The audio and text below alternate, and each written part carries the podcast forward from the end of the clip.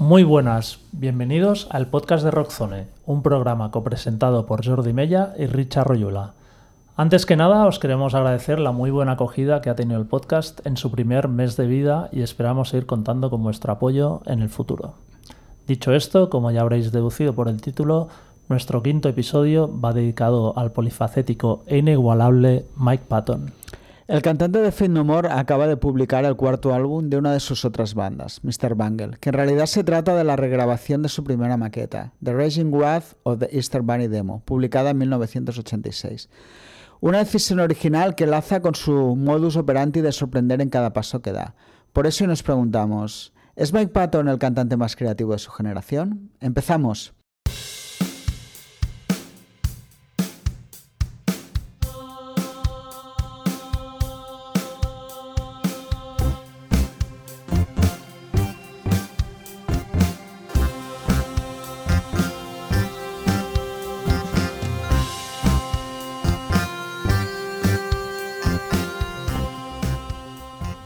A menudo se usa la palabra ecléctico a la ligera, pero si hay un músico que sin duda merece ese adjetivo es Mike Patton. Posiblemente solo por sus grabaciones con Faith No More, su banda más conocida, ya podría ser calificado como tal, pero es sobre todo gracias a su extensa carrera paralela que podemos apreciar todo su talento. Su discografía es prácticamente una galaxia con distintos planetas y satélites.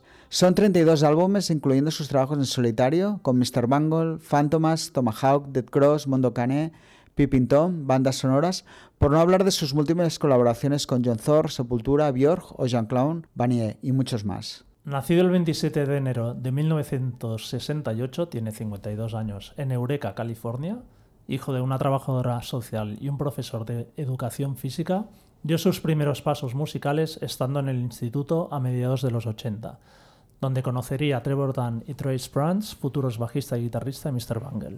Fue gracias a la segunda maqueta que publicaron en 1987 que Fade No le propusieron hacer una prueba al año siguiente para ser el sustituto de su entonces cantante Chuck Mosley. Patton se unió oficialmente a Fade No en 1989 y con el álbum The Real Thing publicado en junio de ese mismo año se convertirían en una de las bandas más exitosas de la era alternativa.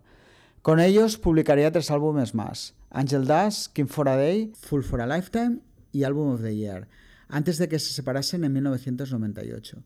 Durante ese tiempo y todavía más posteriormente, Patton pondría en marcha múltiples proyectos que hemos mencionado antes, y también fundaría su propio sello, IPCAC Recordings, en 1999, en el que ha publicado discos de artistas como The Melvins, Palms o The Locust.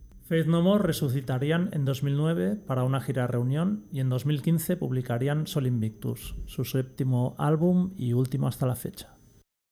Para hablar sobre Mike Patton contamos hoy con tres invitados de lujo. En primer lugar tenemos a Sergio Anero, vocalista de Cordura. Hola Sergio, ¿qué tal? Hola, buenos días, muy bien. Encantado de estar aquí. Muy bien. También tenemos a Joan Luna, jefe de redacción de Mundo Sonora. Hola, Joan. Hola, ¿qué tal? ¿Qué tal? Buenos días. Y por último tenemos a Adriano Mazzeo, periodista, colaborador del periódico Clarín y también de Mundo Sonoro y amigo de Mike Patton, a quien conectamos desde Buenos Aires, Argentina. Hola Adriano. ¿Qué tal? Buen día, más buen día para mí que para ustedes. ¿Qué tal? Muy bien, pues de hecho Adriano, casi vamos a empezar contigo y que nos hables de, tu relación con Mike Patton, cómo lo conociste y bueno, esto qué, qué trato tenéis a día de hoy. Vale, eh, bueno, no, lo conocí en una entrevista. Eh, bueno, o sea, a ver, he, estado esperándolo fuera de algunos conciertos de cuando era más joven, para la foto y tal, pero conocerlo de hablar, de intercambiar y de, registrarme, digamos, eh, fue en una entrevista cuando vino a Buenos Aires en el 2011, junto con Mondo Cane, su proyecto de música italiana de los 50-60 hicimos una entrevista y bueno, yo había estado mucho tiempo esperando para hacer esa entrevista, por supuesto, porque soy un admirador de su, de su obra y, mm, y, sabía por dónde caerle simpático, por conocerlo de algún modo desde afuera y era por el tema de la, de la comida en general. Y como mi familia, yo me dedico a eso también, o sea, hago todo esto de la música y vivo encantado haciéndolo, y también me tiro 10 horas en una tienda de comida por día, que es de donde les estoy hablando ahora, Eh, y yo sabía que iba a ser un punto en común, entonces nos pusimos a hablar de toda la, de la escena gastronómica de Buenos Aires y tal, y, resultó que el tío era mucho más, eh, em, estaba mucho más metido en el tema de lo que yo me imaginaba, sabía bastante. Y bueno, ahí fue como, surgió ahí la, la, la, afinidad, ¿no? Eh, luego, en la misma charla salió que, bueno, mira, que mi familia, que yo tengo un negocio de pastas y etcétera, y que conozco al productor del show y podríamos hacer un catering, no sé qué, uh, sí, sí, eso molaría. Y así fue, porque Mondocane en ese momento vino, como es un ensamble tan grande, eh, vinieron cuatro o cinco días antes del concierto a ensayar a Buenos Aires. Y entonces hicimos, hicimos el catering de esos eh, mm. ensayos. Y bueno, ahí fue como compartir, no fueron tantos, fueron tres días. Fueron compartir momentos y tal. Y bueno, nada, ahí se, ahí se gestó. Luego fueron distintos encuentros en los que él vino a tocar acá y, en, otros lugares en Chile también nos encontramos alguna vez. Bueno, nada, algo así. Muy bien. ¿Y de los, de los otros dos, Juan o Sergio, ¿la habéis conocido en persona o habéis hablado con él? No he tenido nunca el placer. Es una espinita clavada que tengo. La última vez hace un par de años cuando vino con Death Cross a la esquena y tal, y luego viendo en Facebook fotos de colegas con Mike Patton, me cago en ¿por qué yo no tengo una? ¿Dónde estaba yo? ¿Estaría en la barra o algo? Bueno, sí, porque no tenía pase de bambalinas, si no, seguro que tenía alguna foto, pero no, sí, tengo la espinita esa. ¿Y tú, Joan? Yo, de hecho, ahora que recuerde, creo que nunca le he entrevistado. Y de hecho, las últimas veces que me lo había planteado, como ya estaba Adriano, pues siempre he tirado de él. Mira, Adriano, anda tú, que seguro que le sacas mucho más partido. Y así ha sido, y así ha sido. Yo en persona nunca le he entrevistado, pero sí que aparte fue muy curioso por teléfono cuando sacó el disco de Pipping Tom, que además el disco la verdad es que no me gustó mucho, pero coincidí a la hora de la entrevista con la final del Copa de, Champions que jugaba el Barça y estaban Richard y los demás en la oficina al lado viendo el partido y yo esperando el foner con Mike Pato. Que metió gol, ¿no? sí, mientras estaba haciendo la entrevista, que la verdad, si me hubiera sido otro tío, veo el partido y suspendo el poner, pero Mike Patton la quería hacer.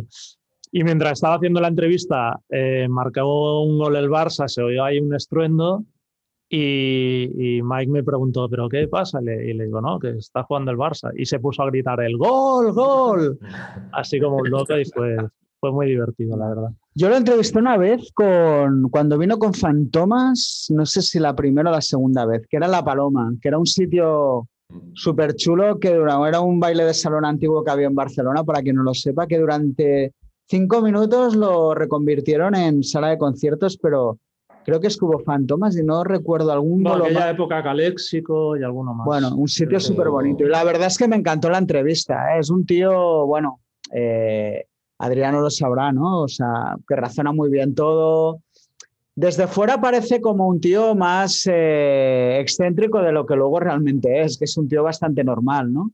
Y, o sea, creo que da una imagen diferente a la que probablemente sea luego, que es un tío con mucho más de estándar, ¿no? Quizá por las cosas que hemos visto hacerle en el escenario, su manera de cantar, de actuar. Luego creo, no sé, tú, Adriano, esto igual sí que lo puedes corroborar, ¿no? Que es como un tío más normal. Sí, es un, es un tío... Eh, eh, con, el que, con el que no van las gilipolleces. es como, a ver, la tontería no. Si tienes algo que aportar, o sea, al tío le interesa mucho más escuchar que hablar. Mm. Y eso es algo que me resulta admirable de él. Me pasa lo mismo con Billy, con el bajista de Fate Amor, con Billy Gould, que también soy bastante colega de él. Y son gente muy interesante desde ese lugar. O sea, no, eh, resultan eh, muy humanos, muy con los pies sobre la tierra, en el momento que tú entiendes que estás a la misma altura que él. Si vas de fan, habrá una gracia o no, según su día, porque puede ser mal rollo también, pero eh, en general es eso, es una persona, por ejemplo, hay un chiste en, en mi casa que es que mi mujer dice que es un borde, ¿no? Porque un día vino a comer a mi casa y, no la saludó como la dueña de la casa, ¿no? O sea, como tal, o sea, yo se la presenté, pero el tío le daba como vergüenza estar ahí, era como... Y, era, y fue hubo situaciones súper eh, divertidas ese día porque realmente entre, había una situación de, naturalidad en lo que sucedía, que derivaba en que no estaba todo el mundo encima de la estrella que era él, por decirlo de algún modo. estaban todos los Mondocanes en mi casa, ¿no? Y mis amigos, una fiesta, así que de las que se hacían antes de toda esta mierda. entonces, eh, había un momento que viene un amigo mío, ya ahí como pasó de copas, y me dice, boludo, está en tu casa Mike Patton solo, en un rincón. y el tío estaba solo, así mirando, como flipando, pero desde un lugar muy tranquilo y muy natural. Eh, entonces yo creo que es eso lo que tiene en, cuanto a su personalidad, ¿no? El, tema de adularlo, estoy seguro que no le gusta. No le gusta No, no le mola, no le mola nada. Eh, y es mucho más eh, fácil establecer un diálogo con él cuando tienes algo tú que contarle a él, básicamente, ¿no? Por decirlo de algún modo. Muy bien. Bueno, ya entrando en la tertulia musical, digamos, eh, vamos a empezar con lo último que ha publicado Mike Patton, que es el nuevo disco de, Master de Mr. Bungle, The Raging Wrath of the Easter Bunny Demo. Eh, me gustaría saber qué os ha parecido y también si os ha sorprendido que volvieran precisamente recuperando sus primeras composiciones. Eh, empieza Sergio. Pues yo lo he escuchado, nada, le he dado una vuelta, vuelta y media, y la verdad que me ha gustado más de lo que, de lo que esperaba. Al oír los singles y así, pues no me habían encantado precisamente, pero que, hayan recuperado la primera grabación de Mr. Banger y encima hayan dejado el título original, o sea, poniéndolo de demo y todo, me parece, me parece una genialidad. Y lo poco que lo he escuchado, la, ya te digo, la verdad que me ha gustado mucho. A mí me gusta más el California, por ejemplo, que no tiene prácticamente nada que ver con esto último que han sacado, o lo primero que han sacado, pero la verdad que está, está bien chulo. ¿Tú, Joan? Bueno, a mí esto lo he hablado con Adriano ya, la verdad es que eh, a mí me sorprendió bastante que recuperaran eso y sobre todo que no hubiera como unos, unos cambios muy claros, ¿sabes? Me parece que, está muy bien, como estaba diciendo Sergio, que, que lo recuperen pero, pero no sé exactamente, no, sé qué pensaron, no sé a qué ha venido el, movimiento, supongo que es porque algo que les apetecía más que otra cosa y supongo que, que después porque Mike Patton y, bueno, y Tres Browns, toda la gente que hay a su alrededor es gente que se dedica bastante de alguna manera a, darle desplantes a todo el mundo que les sigue. Y yo creo que parte de eso tiene que ver con que hayan vuelto como Mr. Bangle y hayan vuelto de esta manera. A ti, Adriano, que Sí, sí, estoy de acuerdo con Joan. O sea, el, incluso la primera pregunta que le hago a Trevor Dan en la entrevista que hicimos para Mondo hace unos días, eh, le digo, es la forma más de Bangles Way, ¿no? Como la, forma más bangeliana de volver, porque es como completamente deforme, inesperado y con el punto de los, las superestrellas del thrash, ahí Lombardo y Scott Dean de invitados. Sí, creo que tiene que ver con eso bueno, ya contado por él eh, oficialmente, eh, sí, fue en, un concierto de Dead Cross, coincidieron con, con Trace Prudence, que era telonero en ese momento, eh, y entre todos estuvieron ahí como, bueno, fue Trevor Dan el que empezó con esa fantasía de, si grabamos de vuelta el demo con, con Dave, que, que, que, bueno, que eran canciones inspiradas en lo que hacía Dave con Slayer, ¿no? pero yo creo que tiene un poco que ver con eso de de, tocar los huevos, básicamente, ¿no? Es decir, ah, vale, todos quieren escuchar la locura tal, bueno, nosotros hacemos el demo del 86, ¿no? Es como la forma de ser de ellos.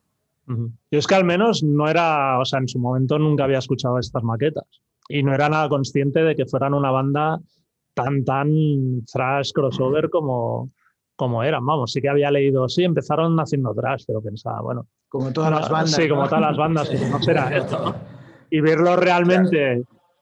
A mí me ha parecido buenísimo el disco, o sea, como disco de thrash metal, ¿no? Sí, al final yo creo que es tener la frescura casi de una banda nueva, porque al final, dentro de lo que cabe, es un grupo que están interaccionando todos con la ilusión, cogido unas canciones de, de hace 30 años de Old School, ¿no? Entonces hay una mezcla. O sea, bueno, en la entrevista con Scott también creo que se explica todo el proceso, que al final es todo hacemos cuatro bolos, cogemos carrerilla y nos ponemos en tres días, ¿no? En, tres o cuatro días a grabar un álbum. Y suena, tiene esos puntos, ¿no? De, sobre todo para los que aparte somos fans de Slayer o Anthrax, claro, es que es como colisionar en los dos mundos de una manera.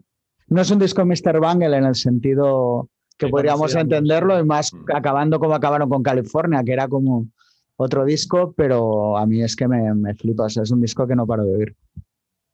No, yo Sí, decía que, Adriano, que por eso. quería, quería decir que creo que ninguno de nosotros, o mucha gente, incluso gente que es muy seguidora de, de Mr. Bungle, eh, no estaba familiarizada con ese demo porque era inescuchable. El demo es inescuchable, es imposible. o sea, no tienes- es como, joder, hay que ser, qué sé yo, si te pilla a los 17 años, quizás, pero ya un poco más grande, es el que lo pones y es como, bueno, vale, está bien. Para eso escucho mis demos de los 17 años, porque sonaba mal. Eh, es que lo escuchas un poco y, y lo tienes como un disco menor de Mr. Bangle, ¿no? Como eso, como es de los primeros y tampoco le haces mucho caso, no le dedicas especial atención. exacto. Ahora con el nuevo sonido y todo eso, pues hostias, pues ya te fijas en más detallitos y dices, hostias, esto es otra cosa. Para, mm, siguiendo un poco esto, ¿no? Con, bueno, las cosas que hace Patton, que hemos hablado, que ahora recupero demo, eh, para alguien que quiera meterse en su discografía, que es súper extensa, creo es uno de sus grandes valores, eh, fuera de Fate No More, ¿qué dos o tres discos recomendaríais? Eh, no sé, Joan, tú mismo. Yo, yo, por ejemplo, antes que hablábamos de Mondocane, yo iría Mondocane en un extremo, ¿vale? Y pondría eh, disco volante, por ejemplo, en otro, para ver dónde puede ir el, el abanico un poco de un lado a otro. Y Dead Cross, por ejemplo, también. Sí, yo creo que sería como tres, tres extremos totalmente distintos y súper compatibles. No, no, no he dicho ninguno de, de él en solitario porque creo que, que Mike Patton, aunque tenga discos, bueno, Mondokane sí que lo es, pero en cierta manera, eh, yo creo que es un tío que ha ganado muchísimo trabajando con otros músicos, porque es uno de esos músicos que sabe con quién se junta y extraerle partido a cualquier colaboración. Y creo que lo ha demostrado a lo largo de todas estas décadas. ¿Tú, Adriano? Y a mí me tres eh, es, es- es más complicado que uno, porque para, para mí. Pues yo uno. creo que- claro, porque creo que, creo que el Director's Cut de Phantomas es, eh, lo tiene en su momento más inspirado, eh, porque es mucha la responsabilidad que cae sobre él en ese disco, todo el arreglo y toda la historia es de él, entonces me parece que es donde más brilla, ¿no? Eh, Luego, luego hay un momento clave para mí que en general, eh, más allá de, al margen de lo de Director's Cut, el año 95 fue brutal. Lo que hizo en King for a Day y en Disco Volante fue también como, wow, un momento de que floreció su talento de una manera que se tradujo todo lo que venía queriendo hacer, como que para mí se, se- se dibujó claramente en esa etapa. Pero bueno, hay muchos discos que, que son interesantes. ¿Tú, Sergio? Pues tres, pues por ejemplo, el de Pippin Tom, aunque tú hayas dicho que no te mola mucho, a mí me flipa ese disco, me parece una pasada. Eh, también igual el segundo de Tomahawk, que enlaza un poco con lo último que hicieron Fate No More antes de, de volver a juntarse. Y otro disco más. Pues no sé, ahora me cuesta decidirme por otro disco más. Ah, Ah, bueno, mira, el de Mr. Bangle, el de California, por ejemplo, que también me parece una pasada. Dentro de, de la locura que es, es muy accesible también. Depende qué, qué tema. Yo, así, eh, sin pensarlo mucho, esos tres me quedaría. ¿Tú, Richard? Pues yo ahí con Adriano creo que Director's Cut es como... ¿De Fantomas? De Fantomas, exacto. Creo que la banda incluso creo que es mi proyecto favorito fuera de, de Fate No More. Bueno, en- a lo mejor incluido Fate No More. Que hoy porque no es, hoy no es hablar de Fate No More, pero hay una discusión entre antes de King for a Day que tú lo has hablado, que no sé si Adriano es consciente, ¿no? De que hay gente que se quedó un poco descolgada ahí a partir de ese disco y otros que los adoramos para Real Thing. Yo, por ejemplo, si estoy en memoria me cuesta más. Pero bueno, este no es el, la historia. No, yo me quedaría con Director's Cut de Phantomas, eh, California de Mr. Bangle y Dead Cross, por poner algo más actual, que creo que es un proyecto que no sé muy bien qué, qué futuro tiene, pero me molaría. No sé, creo que Patton juega muy bien con la caña. O sea, personalmente creo que, que le va muy bien la energía y la voz que tiene creo que en proyectos que se acercan al punk o al hardcore o al metal los les saca mucho, mucho partido. ¿Y tú? Pues yo haría un mix un poco de todo. También me quedaría con Bravo. Director's Cut de, de Phantomas, eh, California Mr. Bungle y por poner uno de los últimos, también me gustó mucho el disco que sacó con Jean-Claude Vanier, sí. que era rollo así canción francesa, podríamos decir, que la verdad es que me sorprendió y, me gustó mucho. Me he dejado Mondocane, que también. Y Mondocane, la verdad es que Pero bueno, a lo largo de su carrera, pues eso, Patton ha tocado muchísimos estilos, desde el free jazz a la canción melódica italiana, pasando por el thrash metal, el pop. En general, ¿preferís al Patton más experimental o cuando funciona en parámetros más o menos convencionales de, estructuras de canción normales? No sé. Eh, Adriano, empieza tú. Es el gran dilema, porque mm, ese, el tío, eh, a mí lo que, me, lo que me resulta admirable es cómo justamente se mueve bien en, ambos espacios, ¿no? O en, infinitos espacios. Eh, pero a pesar de, ser bastante ruidoso y, en mis gustos musicales y tratar de buscar, de buscar, yo no, es que, no es que sea un fanático de la música experimental ni un experto, pero, pero siempre le doy una oportunidad porque creo que puede ahí haber algo diferente a pesar de eso, a mí me, parece que la voz del tío cuando canta limpio y cuando se pone en plan crooner y tal, es como wow. O sea, es el único tío que tuve, estuve de todos los que escuchaba en ese momento, que estuve de acuerdo con, mi viejo, que, mi viejo escuchaba a Pavarotti, a, música clásica y mucho jazz, etc. Y un día le puse una versión en vivo de Just a Man, que termina con una movida súper grandilocuente. Él y, estuvimos de acuerdo en que es una bestia en ese sentido, ¿no? en el sentido de, como, como, cantante más clásico, por decirlo de una manera. Mm. Pero también es eso lo que siempre me llamó la atención, ¿no? que teniendo esa capacidad, siempre, eh, siempre se puso desafiante y provocador desde todos lados, ¿no? Eh, desde, lo ruidoso, digamos, desde lo extraño. Entonces, por ahí, si me tengo que elegir, me quedaría con la parte más melódica y más musical, pero, pero no sería todo sin lo otro, digamos, ¿no? ¿Tú, Joan? Yo es que creo que, en cierta manera hasta en lo ruidoso funciona como canciones. Ahora que estaba, por ejemplo, Richard hablando de Cross, es súper trayero, es energía máxima y tal, pero las canciones funcionan y da lo mismo que sea de Fantomas. Yo creo que, que, que igual no sé, yo creo que le prefiero también cuando, como decía Adriano, cuando canta, cuando da lo máximo de su voz, porque realmente creo que es un vocalista increíble. Eh, pero obviamente, si no, mira, de alguna manera es como cuando, ya sé que es un personaje que igual no nos interesa mucho, aunque haya colaborado en cierta manera con, con, Mike Patton, es como Bjork, por ejemplo. Bjork hay una parte de su carrera que demuestra que puede experimentar y hace muchas cosas, se le va muchísimo la olla, pero cuando se pone a cantar como realmente sabe, es cuando demuestra por qué tiene ese talento tan especial y, que lo hace suyo. Y yo creo que el, caso de Mike Patton es exactamente lo mismo. O sea, es un tío que por ser tan buen, tan buen cantante e inquieto a la vez, puede llevar su voz a, terrenos, vamos, a donde quiera. Pero lo importante es que es un gran cantante para mí. Es, mm. el eje principal. ¿Y tú, Sergio? yo soy también, yo soy mucho de canciones, en el sentido más clásico de la palabra. Entonces, también dentro del universo Mike Patton, aunque sea una canción más estándar, más rock, metal o esto, siempre tiene sus locuras. Entonces, en ese sentido, pues yo estoy más cerca, pues eso, de, pues de Fenomor, de Pipintón, que, que, de Fantomas en el Delirium Corda, que es un poco más, más experimental o más alejado del disco este de experimentación vocal que tiene o en esos temas. Yo soy un poco más clásico en el sentido de estructura de canciones. Yo también, yo prefiero el melódico más convencional. Lo que pasa, entiendo igual hacerlo otro, que yo qué sé, el disco este que he dado, pues eso, en, habitaciones de hotel, creo que lo oí una vez y no lo he vuelto a escuchar nunca más porque no, no me dice nada, la verdad.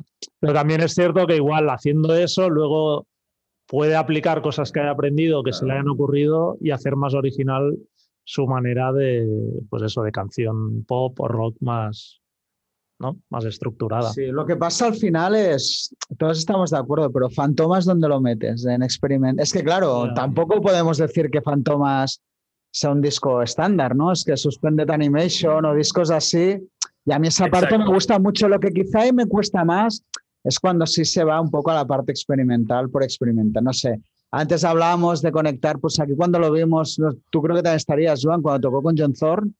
Sí. Joder, aquello más allá del valor de verlos juntos, creo que no. Bueno, está mucho más de. Pero, este caso, por ejemplo, que estás usando, funciona perfectamente, porque John Thorne es un tío que también que tiene cosas inaudibles y que se llama mucho, pero después tiene cosas, hostia, que la parte melódica es importantísima. Y yo creo que, que, de la mezcla de eso es donde sale el valor del artista, creo. Sí, no, y valoro esto, que el tío haga esas cosas y como ha hecho Jordi. Yo creo que ahí es donde está al final el equilibrio que tiene el tío para, para hacer lo que lo que le da la gana. Y de hecho, una de las preguntas que, queríamos hacer era esta, ¿no? De que eh, parece que hay la, idea, creo que él con el tiempo la ha desmentido un poco, y aquí Adriano puede ser bastante clave en esto, de que al final él cuando Fade No More se separó por primera vez, se empezó a hacer todo ese tipo de música que con Fade No More, pues supongo, le, al estar el grupo tan ocupado y tan liado, no hacía, ¿no? Y siempre ha habido como una nube de que al final, ¿no? Una opinión de que realmente el Fade No More no, no lo disfruta, ¿no? De que al final parece que, que, fue algo que le pilló por allí, tuvo mucho éxito, pero que lo que le ha gustado hacer es lo que ha hecho siempre en solitario. Entonces la pregunta es, ¿creéis que, que hace Fade No More porque realmente le llena o es una cuestión simplemente económica ahora mismo? Adriano, te toca empezar aquí el marrón. Él me dijo una cosa, si sirve de algo, cuando lo entrevisté con Fantomas, que era justo una época que More todavía no se habían vuelto a reunir, y salió More y el tío me dijo muy tranquilo, dice, no, no, dice, yo soy muy feliz con lo que he hecho en More, ¿no? Pero siempre ha habido ese esto. Adriano, explica. No, nada, eh, a ver, lo que me parece que, que sucede ahí, o sea, él nunca, bueno, bueno que es muy bueno que te haya comentado algo en esa entrevista, porque no suele hablar de Fate No no suele dar entrevistas de estando en Fate No Lo ha hecho, pero muy ocasionalmente, o cositas muy cortitas de prensa, ¿no? De, organizaditas así como en plan gacetillas y eso. Pero cuando hicimos el año pasado para La Mondo también la entrevista con él a raíz del disco de Jean-Claude Vanier, eh, dijo algo de Fate No que fue para, para alguien que intenta, que, le gusta por, su, por su fanatismo con la banda o lo que sea, que le gustaría que siempre participe de, grupo, de discos de Fey y que haya siempre discos de Fey aunque sea una banda tan complicada en ese sentido, él dijo que con Jean-Claude Vanier le pasó lo mismo que le pasa con Fate No More, que es un lugar al que él va a aprender. ¿No? Eh, y, eso me pareció alucinante, porque dije, por fin, o sea, de algún modo, de algún modo entendemos eh, qué significa Fate No More para él. Y me lo dijo naturalmente, no a través de una pregunta mía, se fue desarrollando una respuesta y dijo, bueno, pero es lo mismo que pasa con Fendomor, es un lugar al que voy a aprender. Em, yo siento que, es una relación complicada, ¿no? Entre, entre unos y otros, pero lo que no tengo dudas, o por lo menos escuchando simplemente la música o viendo los directos en los que el tío se pone como se pone con Fate digo, no creo que esté fingiendo nada. O sea, me parece muy bestia lo que hace con Fate desde la entrega física hasta la inteligencia que le pone a los temas, entrega física, digo, hace cinco años en la última gira en Rock in Rio se, hizo un stage diving en Rock in Rio, que es una cancha de fútbol gigante, y se partió la espalda al medio. Digo, si no te interesa la historia, no te, no te sale eso de adentro, ¿no? Entonces, es como, eh, es, una, a veces, a veces uno desearía que él eh, reconozca más lo que Fate No significó para él, porque también creemos todos, creo que estamos de acuerdo, en que le dio una luz que todo el resto de sus proyectos no le hubiesen dado nunca, jamás uno siempre desea que, él por ahí reconozca un poco más lo que, lo que Fade No More significó para él, pero yo creo, o sea, verbalmente, pero creo que lo hace, lo hace con la música y con los conciertos lo hace. Con los hechos, ¿no? ¿Cómo? Claro, claro, creo que sí. Sergio, ¿qué opinas? ¿Es por la pasta o, no? A ver, le tiene que gustar. Después de tantos años juntos y volviéndose a reunir y hacer giras, sacar nuevo disco, ¿cómo no te va a gustar tu banda? Es algo, para mí es algo impensable. Bueno, también hace poco leí un titular que decía, Patón, no, sé, no entiendo cómo a los fans les puede gustar Fade No More o alguna gaita así. Pero bueno, yo creo que es un poco más provocador, que, porque es su, personalidad un poco así, ¿no? Ser un poco cabrón y tal. Pero también lo que, lo que decías ya, ¿no? Eh, yo también, yo cuando me pongo a componer con alguna de mis bandas, claro, yo igual tiraría para unos derroteros, pero los otros miembros eh, tiran cada uno para lo suyo, hay que llegar a una confluencia y yo creo que es un poco lo que le pasa con Fey que igual él de repente le gustaría tirar alguna locura absoluta, pero claro, es como tener cuatro novias a la vez, pues cada tienes que saber hilar muy fino Y entonces de ahí también se aprende mucho. Tú, tú aportas, pero los otros también aportan muchísimo y eso hace llegar a, a un punto especial a nivel compositivo y aprender, claro está. Tú, Richard, ibas a decir. No, simplemente que es que hay algo que a veces nos olvidamos. O sea, es tanto el punto focal Mike Patton en Fade No More, pero es que nos olvidamos que no es su banda. O sea, Bueno, él llegó allí ya con el grupo empezado y sí que coincidió un momento que cuando entró tuvo un éxito comercial la banda, que de hecho a nivel de venta ha sido que fue con The Real Thing. Pero yo creo que eso tiene también mucho que ver en la manera en que Patton ve al grupo, especialmente un tío que ya lo hemos hablado, ¿no? Que le gusta escoger a la gente para sus proyectos, hacerlos muy suyos, tiene una visión. Claro, esto en Fade No More es, es imposible. O sea, al final, ya te digo, él no deja de ser, bueno, el último, bueno, ahora porque ya hay otros guitarras, Sí. pero en el fondo siempre era el nuevo. Sí, pero bueno, yo creo, yo, yo creo que en cierta manera lo vemos por eso, lo vemos un poco fuera porque es el tipo que entró un poco más tarde, pero yo creo que lo mismo se podría aplicar a Bill Gould, a Roddy Bottum, que son gente que están en un montón de proyectos y que en cada uno desarrollan una parte de, su personalidad. Y yo creo que, que Mike Patton en Fey No More también desarrolla una parte de su personalidad. Y hay otra cosa, creo que no sé quién lo ha dicho antes de vosotros, que a ver, hay que tener en cuenta que los Mr. Bangle previos a Real Thing estamos viendo que era mucho más trash. Cuando Mike Patton entra en Real Thing, yo creo que a- en Fey No More, yo creo que aprende mucho, porque se encuentra con músicos que ya mezclan un montón de estilos. Y yo de alguna manera pienso que aunque ese germen de, de hacer cosas diferentes ya estuviera en la personalidad de Mike Patton, yo creo que encontrarse gente que combina todo lo que combinan en, en Fey No More, igual le ayudó, igual le potenció mucho más de lo, que, de lo que nos creemos este Mike Patton que trabaja en tantos estilos diferentes o que se va por, por campos diferentes. Tenía 20 años cuando entró en Fey No More. Sí, de- y, de, y de hecho, incluso en Faith No More, o sea, cuando hicieron la versión de, de Easy, ahí ya sacó su lado crooner que después desarrollaría ¿cierto? ¿no? con, con Mondo Cane o, o en parte en el disco de California de Mr. Bangle. O sea que es, es posible que en el fondo Faith No More también ha sido un poco de campo de pruebas para ciertas facetas que luego ha desarrollado fuera. Pero bueno, además de su gran creatividad, Patton es un, un increíble frontman en directo. Eh, suponemos que lo habréis visto varias veces en, pues en vivo. ¿Dónde lo habéis disfrutado más o qué conciertos recordáis aquello como inolvidables para vosotros? Empieza Sergio. Pues yo, sí, echando cuentas, le habré visto unas seis veces y seguramente las dos veces que más le haya disfrutado fue en Australia, cuando se reunieron Fade No More y tuve la oportunidad, me cuadró vacaciones, tenía la pasta y me fui ahí con una furgoneta y alquilé y le pude, le pude ver un par de veces y pues vamos, fue, fue la hostia. Eh, Todas las locuras del mundo que se pudo hacer las hizo, sacó hasta un ordenador con una cámara, se enchufaba chat roulette, hay un, una aplicación de, de pajeros, digamos, lo conectaba con el público, fue, fue increíble, todo temazos y llevaba toda mi vida esperando a ver a Fade No More y fue la hostia. Bueno, la hostia fue también cuando volví a Bilbao, pongo la radio y anuncian Fade No More va a tocar en el BBK Live. Asomo al balcón de mi casa y digo, van a tocar ahí enfrente de mi casa, he cruzado todo el mundo para verlo. y una vez, ¡guau! fue la hostia. ¿Tú, tú, Adriano? Y mm, se me vienen a la cabeza dos rápidamente. Uno, el primero que le oí, el primer show que le vi, que fue mi primer concierto que fui en mi vida, que fue a Faith No More aquí en un estadio mítico que se llama Obras. Eh, lugar para 5.000 personas, gira de Real Thing, en el año 91. Nada, está todo dicho. Inolvidable completamente.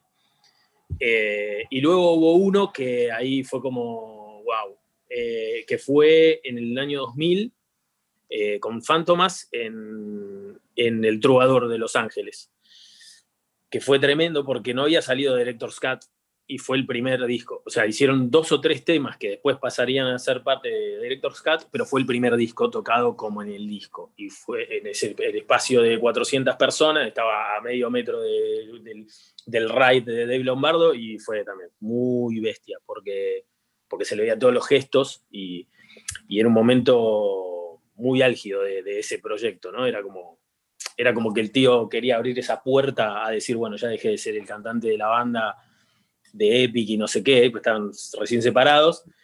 fue como un manifiesto under bestial eso, bestial. O sea, desde el momento de que eran sus propios roadies, eh, la banda, no sé, muchas cosas que para mí fueron increíbles ese día, ¿no? Y más allá de la, de la performance que fue tremenda, como todas las veces que tú pude ver a Phantomas. Eh, recuerdo en el, también muy bueno el concierto de, en el 2004, si mal no recuerdo, en Copérnico, en Madrid. Eh, también fue brutal. Me parece que es el, es el contexto donde él saca su delirio más profundo, el de Fantomas y Bangle posiblemente, pero como Fantomas es más él, digo, eh, y luego los Mondokane también, qué sé yo, Mondokane son alucinantes, siempre. Aquí no han tocado nunca con eh, no, con Mondokane nunca. Y esto supongo que traer eso a Europa vale un pastón, no sé. O no hay tanto público igual. ¿Tú, Joan? Pues yo solo lo he visto en España, sí, con diferentes proyectos, obviamente. Y, voy a decir la primera con Feinomor, que fue la de, creo que con L7 en el RAS, si no me, no me equivoco. Sí, la gira de Angel Dust. Sí, ¿y por qué? Pues la verdad es porque para mí Feinomor en aquel momento era como una banda en la que todos eran súper importantes y yo pensaba que todos tenían como el mismo protagonismo y tal. Y después de ver aquel concierto me quedé con que como que Mike Patton era, vamos, el líder absoluto porque en directo era una salvajada, que no lo era, eh, el líder, pero me refiero a que el tío realmente se llevó toda mi atención durante prácticamente todo el concierto. Después con Fantomas, con, Fantomas, con Dead Cross, eh, lo he visto y, y, me lo he pasado súper bien en los conciertos, pero creo que su papel, aunque Fantomas sea un grupo muy suyo, estaba mucho más equilibrado con el resto de los músicos, ¿sabes? Y aquel concierto en concreto de Fey No More, no sé por qué, me quedó para siempre que, el tío destacó por encima de todo el resto de, la banda. Yo es que, o sea, voy contando y cada vez me van saliendo más veces que lo he visto, porque ahora he recordado que lo vi en un Monsters of Rock en París, en la gira de Real Thing, que iban, tocaban ellos, Poison, Aerosmith y, y Whitesnake, o sea, un, cartel muy muy Fendomore, sí, sí. Y realmente, claro, era, era, o sea, me alucinó verlo en un contexto que no tenía nada que ver y aparte el tío se notaba como que se cachondeaba del público más hair metal, podríamos decir. Pero luego, sí, la, la vez esa en, en Celeste de la gira de, de Angel Dust, aluciné, aluciné mucho. Y luego, bueno, el de Phantomas también, con Dead Cross lo disfruté mucho, pero sí que creo que quizá con Faith No More es donde se pone más en su papel de frontman, de dar espectáculo. Quizá con las otras bandas, él se considera que, de hecho, en muchas entrevistas lo ha dicho, ¿no? En plan, la voz es un instrumento más y mi papel es el, de hacer música con, con mi voz. Y quizá, quizá, no opta tanto por el show, y en cambio con Faith No More, yo creo que se lo toma en plan, pues aquí sí voy a dar el show. Tú además, Richard, has visto a Mr. Bangle. yo ahí discrepo un poco en esto, porque con Mr. Bangle, que los vi en la gira de California, y creo que era ese frontman también un poco más, porque también el perfil, aparte es que era un disco muy de canciones, que es lo de Kruner y tal. Y ahí yo creo que me, bueno, me pareció el concierto increíble, o sea, de, wow, o sea, me quedé como muy alucinado por la banda y por lo, bien, lo bueno que era él, ¿no? Oye, mira que ya lo había visto alguna otra vez, y, pero es que aquello estuvo, bueno, muy, muy por encima de, de, la media, pero vamos, y mira que ya los habíamos visto todo el mundo, que los vio en esa gira de Angel Das en Barcelona, todo el mundo coincide. Es que era el momento, L7 también ayudaron mucho, antes estaban en su mejor momento también, con lo cual es que ya coges Fenomor con, con, bueno, con todas las ganas del mundo. Y luego me gustó mucho la que hablaba antes que entrevisté de Fantomas con, que era el director Scott, que era un sitio como La Paloma también súper chulo para ver un bolo de ese tipo.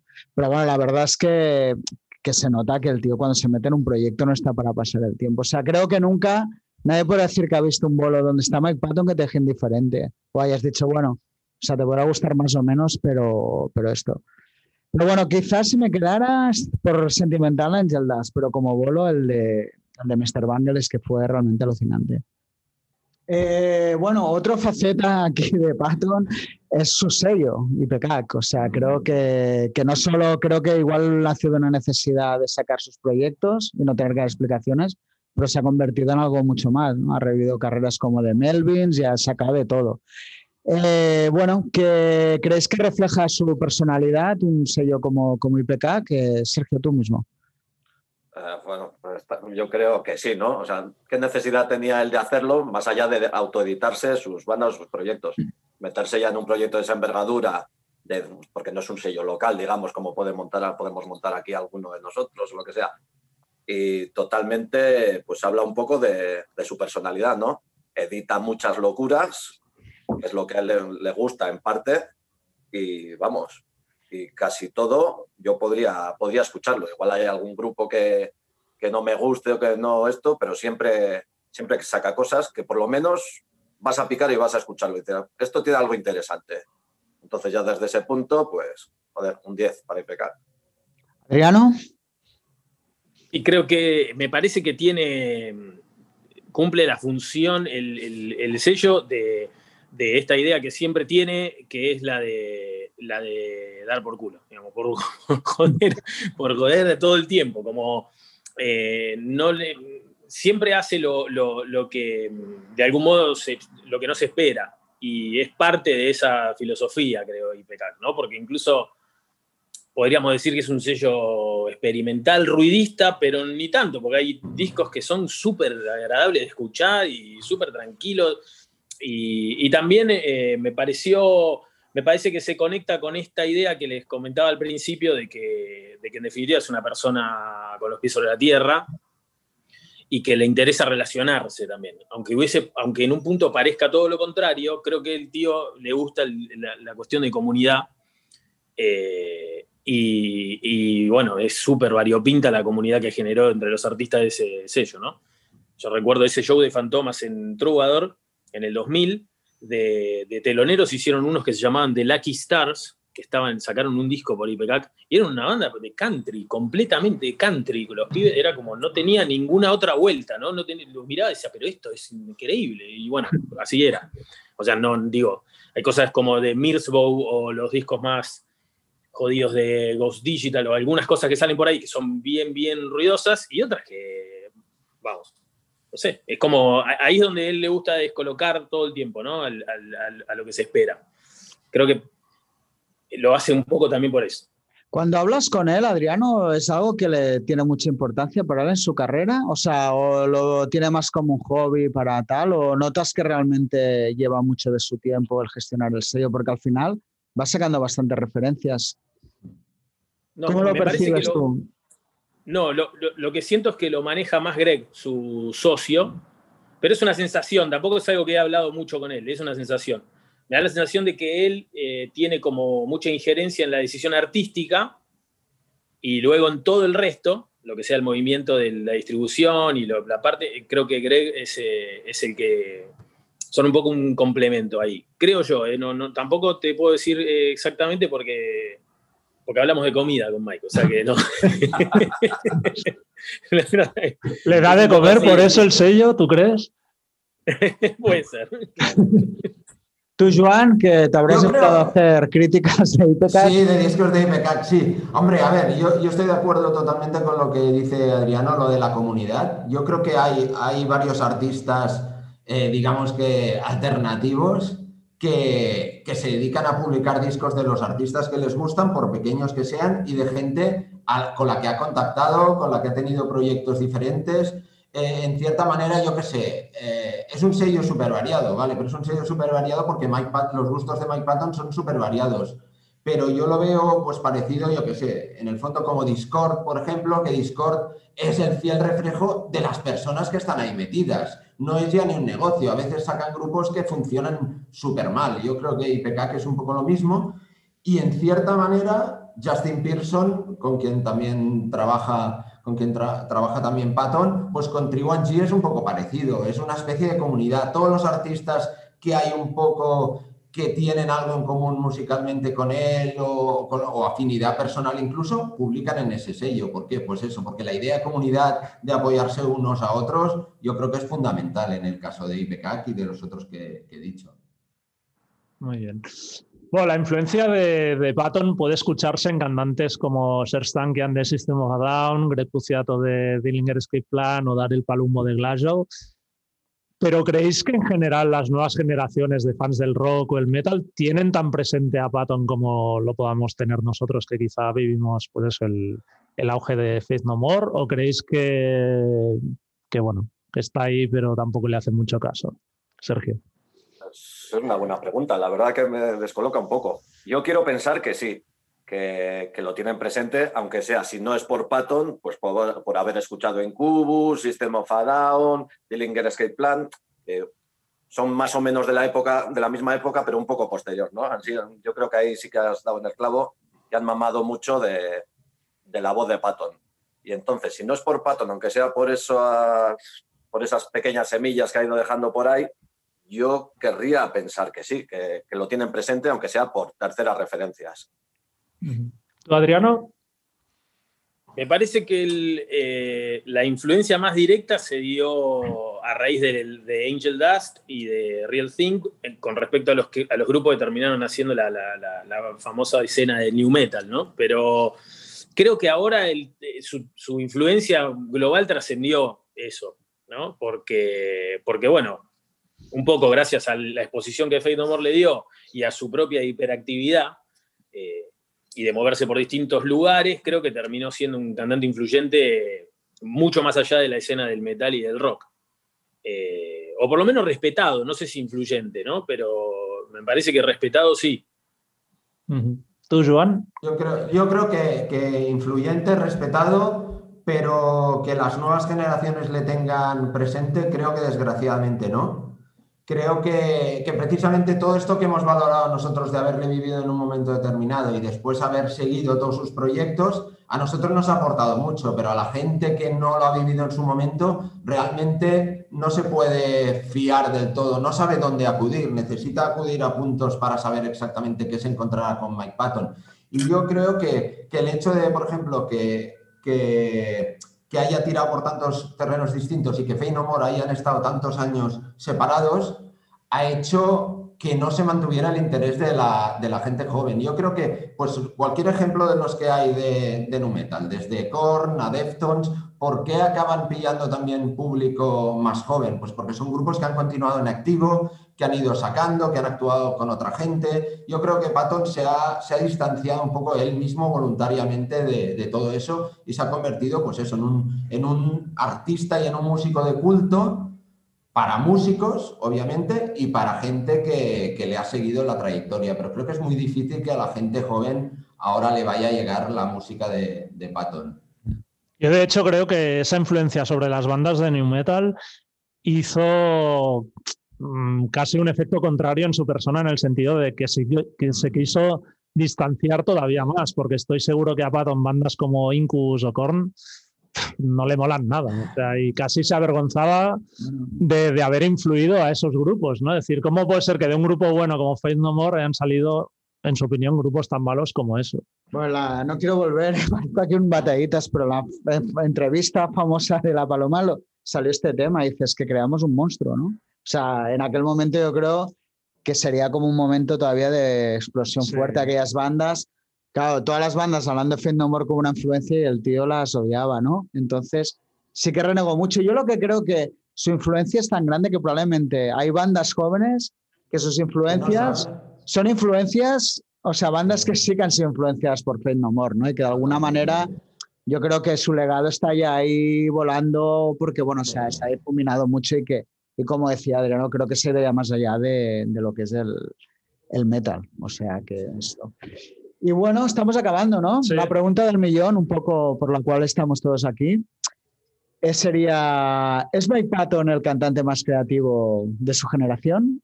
Mm, Joan, va, contigo. Eh, yo, a ver, ahora tendría que poner, yo creo que sí. Yo creo que, que ha sido el más creativo, pero más que el, más creativo ha sido el, que más ha arriesgado, porque ha hecho, se ha atrevido con cosas que otros artistas no, se han atrevido. Y no solo él, como decía antes, yo creo que los distintos miembros que confluyeron en, en Fey y en Mr. Bangle. O sea, yo creo que hubo un momento en el que Fey se podían haber convertido en los Chili Peppers de ahora y lo rehuyeron totalmente y se fueron por otros caminos. Y Mike Patton, como tú estabas diciendo ahora mismo, se podía haber se podía haber aprovechado de que todos esos artistas de nu metal dijeran lo grande que era, lo grande que es Mike Patton como vocalista y tal, y el tío se fue por otros lados. Con lo cual yo creo que sí, prefirió ha preferido y continúa prefiriendo desarrollar su creatividad que, que continuar arriba en la actualidad musical. Sergio.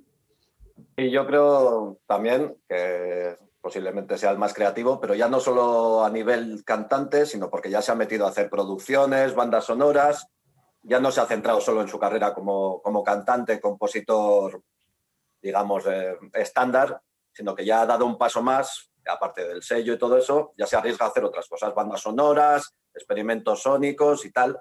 Así que yo claramente diría que sí. ¿Y tú, Adriano, cómo ves?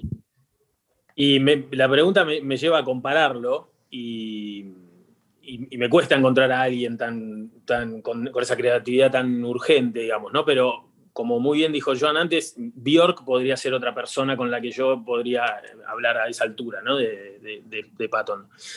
Y en lo personal, eh, déjenme colar una pequeña anécdota que habla mucho de su forma de crear, ¿no? Eh, en, un, asado en, el 2015, cuando vino Fede Amor acá, en, la casa de mi primo técnicamente, nos pusimos a hablar de, los, de cómo era la carne que salía del asador, cómo era el, corte este, el corte aquel, y yo le empecé a explicar que los argentinos conocíamos mejor las partes del cuerpo de la vaca que el cuerpo humano, de verdad. o sea, es completamente real. Entonces, el tío se empezó a interesar y yo no entendía bien si ponía los ojos así como dos huevos y, si le interesaba de verdad o era como parte del chiste, ¿no? Del momento. Y entonces le empecé a contar, bueno, esto es así, bueno, y esto en España se llama tal, esta parte, y aquella parte se llama tal, y en Francia no sé qué. Entonces se quedó como súper interesado con el tema. Por eso les comentaba algo que a él le interesa más escuchar que hablar, ¿no? Pero mucho más le interesa escuchar que hablar. Eso, es muy interesante. Y entonces, nada, para, concluir una, una, conversación que yo no le empezaba a no encontrar sentido, le digo, bueno, un día hazte un tema con, esta temática, igual, ¿no? Con, la temática. Y bueno, nada, tres años después vino a mi casa, en otra gira en la de Mundo Cane, aquello había sido con Fe Amor, y me dice, ¿te acordás del tema que me dijiste, de la carne, boludo? Que no sé qué. Yo le digo, sí, lo hice. Y yo le digo, ¿cómo? Lo hice. Bueno, nada, es un tema que salió en el disco de Jean-Claude Vanier, que habla de una temática de todo, menciona diferentes cortes de carne según la, el origen. porcheta, dice ahí. Exacto, habla de carne de Italia, de Argentina, de, Brasil, de Francia, de Estados Unidos, bla, bla, ¿no?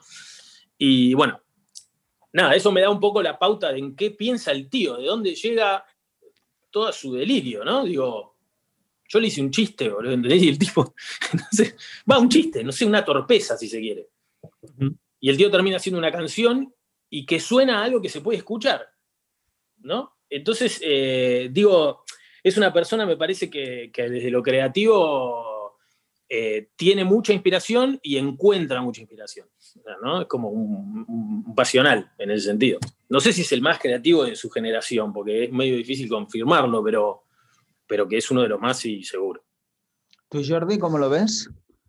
Yo creo, o sea, diría que es el más creativo precisamente por todo el espectro que, que ha cubierto ¿no? con, todos sus proyectos. Lo que no sé si diría si es el mejor cantante de su generación en el sentido de técnicamente es brutal, tiene un rango de octavas de la hostia, pero a mí una de las cosas que me pasa con Patton es que cuando canta eh, siempre me parece como que lo hace desde un punto de vista, podríamos decir, artístico. O sea, no es un tío que descubra su alma cuando canta en el sentido, yo no sé quién es Mike, no sé quién es Mike Patton en realidad, ¿sabes? Igual cuando oigo a, Chris Cornell, pues sí que puedo oír en ciertas canciones que ese tío se está desnudando en una canción. Y con Mike Patton siempre creo que tiene como una visión muy artística, pero no de no emocional, ¿sabes? más teatral. Sí, entonces diría que en ese sentido, pues sí, es muy, muy, muy creativo, pero quizá a mí me gustaría que algún día viésemos o escuchásemos al Patton persona y no al personaje, podríamos decir. ¿Tú, Richard? Bueno, sí, bastante. Bueno, esto nunca había hecho esta reflexión, pero es verdad. Pero precisamente yo creo que porque a lo que le interesa es otra forma de arte, ¿no? Más a lo mejor que, que exponerse el solo, que como Cornell, que has dicho que sería quizá un ejemplo Claro, y bueno, no por nada, pero mira cómo acabó. O sea, realmente era gente que necesitaba más eso. Yo creo que lo que ha hecho él es incomparable. O sea, te puede gustar más o menos, pero me costaría encontrar un músico, digamos, que partiendo de una banda mainstream, que yo creo que Fendom los podemos considerar una banda mainstream, se haya metido por tantos derroteros diferentes y creo que nunca ha, visto, ha mirado nada comercialmente. Y creo que eso es lo que le da valor a su carrera ya de objetivamente. Obviamente ya es subjetivamente muchas cosas que me pueden gustar más o menos y ahí ya entramos en otro tema, pero creo que sí, que o el talento y lo bien que sabe y creo sobre todo me gusta la claridad de, de ideas que tiene ahora hacer las cosas. Un poco Scott Ian lo explicaba, no, no, es que nos dijo que si no estabas tú y Dave Lombardo a la batería no se grababa el disco y es que me lo creo además. ¿eh? Y, y, cuando Fantomas también un poco decía eso. Y, claro, rescató a Lombardo del Ghetto Heavy, ¿no? Lombardo era la batería de Slayer, todo el mundo tal, y de golpe coge ese tío y lo mete a tocar unas cosas completamente diferentes. Y el tío decía, dice, pero me lo decía, pero tan convencido como, pero ¿a quién quieres que meta para tocar esto? Eso es que nadie más lo puede hacer, ¿no? Entonces, me gusta esa claridad que tiene para, para todos los proyectos, con lo cual la pregunta, si tuviera que escoger, diría un sí. Pues nada, muchas gracias a todos. A vosotros. Espero que hayáis pasado un buen rato y, y, nada, y que ojalá el programa sirva para que esas nuevas generaciones pues igual se, se interesen en descubrir el, el universo Patton. Adriano, el, no sé si era bueno si es algún día, pero el asado no te lo perdono, ya puedes contar con ello. ¿eh? O sea, cualquier día te colado. No soy Patton, pero, pero voy a abusar de tu hospitalidad. ¿eh? Hecho, hecho, claro, cuando quieran. Sí, sí, sí, acá estamos. Muy bien. Gracias. Gracias a todos. Un placer. Gracias. Un abrazo. Abrazos. Que estén bien.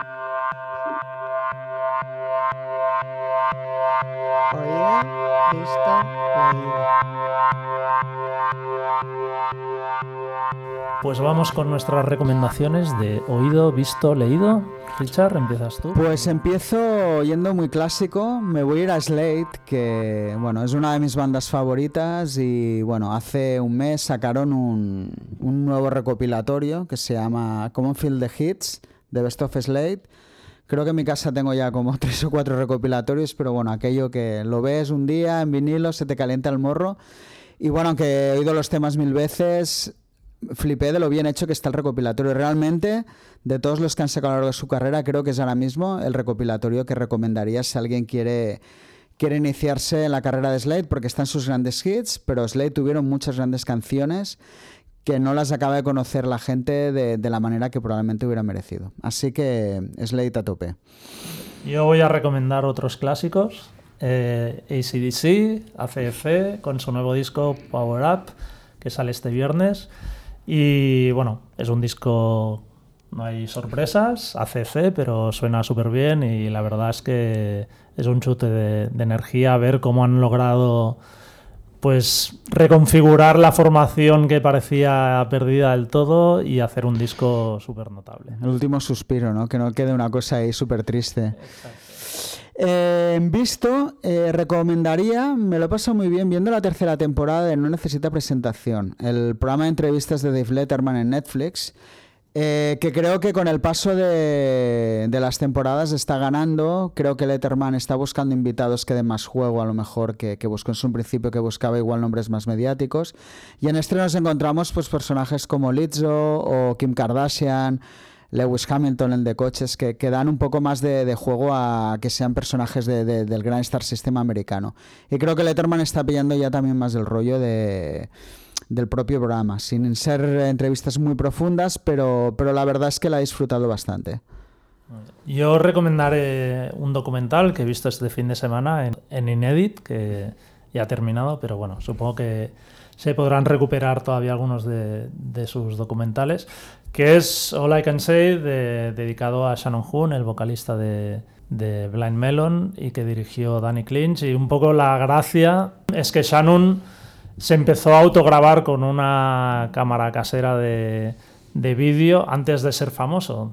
Y entonces todo el material que, que sale son eso, grabaciones caseras suyas el tío hablando con, con, él mismo en el espejo directamente a cámara, aparte de pues eso, imágenes de backstage en su casa, con, con, sus padres, con su novia, con los del grupo. Y aunque bueno, la historia acabó de manera trágica, de hecho las últimas imágenes son del día que murió, que se grabó él mismo en el hotel, que para nada parece que haya que tenga que morir unas horas después. Pero, pero bueno, la gracia es eso, que es material hecho por él mismo y, el tono, aunque triste, pero no, o sea, no te lo pasas mal viéndolo. No es una historia ahí de un tío súper torturado, sino que ves también los momentos de, felicidad que, que, vivió. Bien, no lo he visto. Mira que he visto docus de Inédit y este no. De hecho, mi leído, que es la siguiente, va un poco conectado con Inédit y es a través del, del documental de las Gogos, que ya hablé la semana pasada. Y tengo, bueno, el libro que ha salido de su bajista Cathy Valentine ahí esperando para leer, pero antes quise repasar de nuevo el de un poco algunas cosas del de Belinda Carles, que es la cantante, un poco para ponerme en forma. La verdad es que quería leer tres o cuatro pasajes, que se suele decir, y al final me he enganchado casi a leérmelo de, de nuevo, ¿no? Y me, me alucina la historia de, de adicción, ¿no? De cómo empezó siendo una cría de casi familia estructurada, su adicción salvaje a la cocaína, ¿no? Que no pega con nada con la imagen que, que en el fondo tenemos de Belinda Carles ya como artista en solitario. La verdad es que es un libro muy chulo, ¿eh? Y ella pues lo, explica todo con mucha naturalidad y ahora sí, pues me está abriendo puerta para abrir el de Katy Valenten, que en cualquier día es probable que vuelva a hablar de él. Pues yo he leído, no es una novedad, es un, libro que salió en 2017 que se llama Meet Me in the Bathroom de Lizzie Goldman. Y es un poco un repaso a la escena de rock de Nueva York de los años 2001 a 2011, con la explosión pues, de Strokes, Yes, Interpol y, y todo eso. Y tiene gracia, bueno, está el formato es de historia oral, o sea, son testimonios de, de miembros de esos grupos y de personajes que corrían a su alrededor muy de cotilleos, ¿no? Porque te explican, pues hay cosas desde dentro, cómo veían a las otras bandas, la irrupción también de pues bandas inglesas en plan Franz Ferdinand. Da un poco una escena, hay una visión muy global de esa escena y además es, es muy entretenido, así que es un, un libro a recuperar.